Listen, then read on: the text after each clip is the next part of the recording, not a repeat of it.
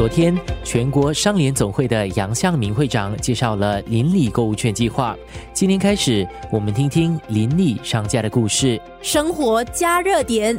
五十七岁的杨德才是杨泰兴贸易公司的老板，在阿玉尼二道和太太一起经营家电产品店。一九八六年开始的时候，主要是做音响的生意，发展到现在的家用电器居多。我的叔叔他们一间叫叫达盛，所以我们是拿他的 T S，所以 T S 来讲，我的叔叔说你就放泰兴哦，所以我们用我们的姓氏是杨，所以放泰兴啊，国泰民安生意兴隆啊，就杨泰兴哦。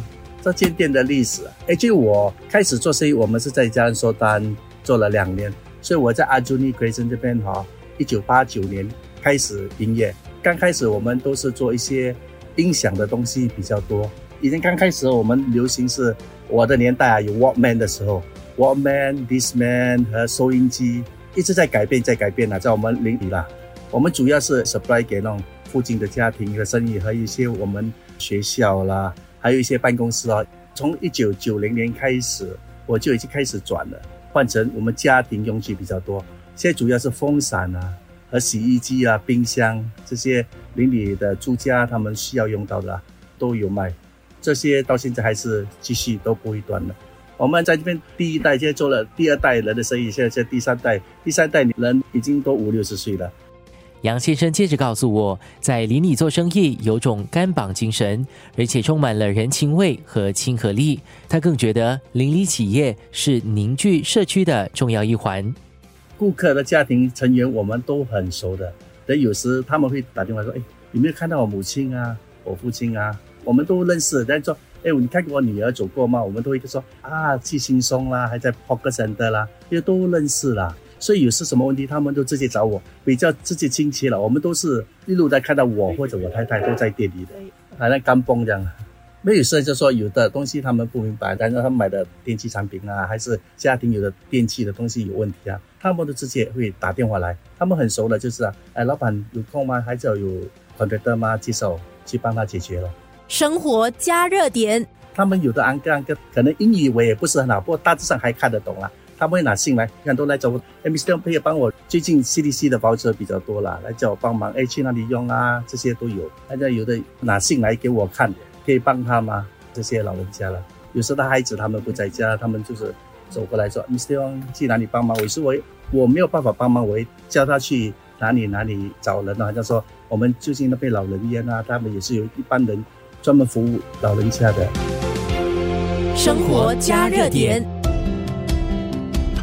官兵疫情影响了各行各业，杨泰兴贸易公司的杨先生就在这个期间开始使用科技，例如在单据和名片印上 QR 码，扫描之后就可以上网看到店里的产品。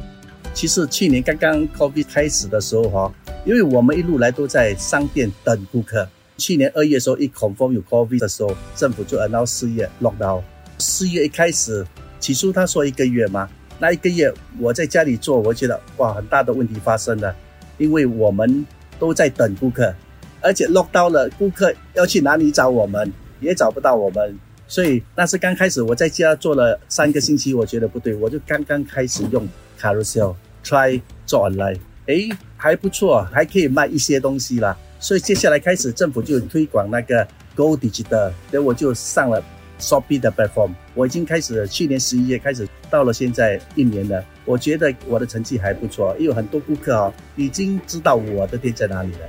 生活加热点，有的顾客真的是很不错的，他都会介绍顾客，而且他会来，他就相信我们的，我们就给他更加好的服务。而且我觉得那个感觉，我也不懂什么形容，都是很亲切。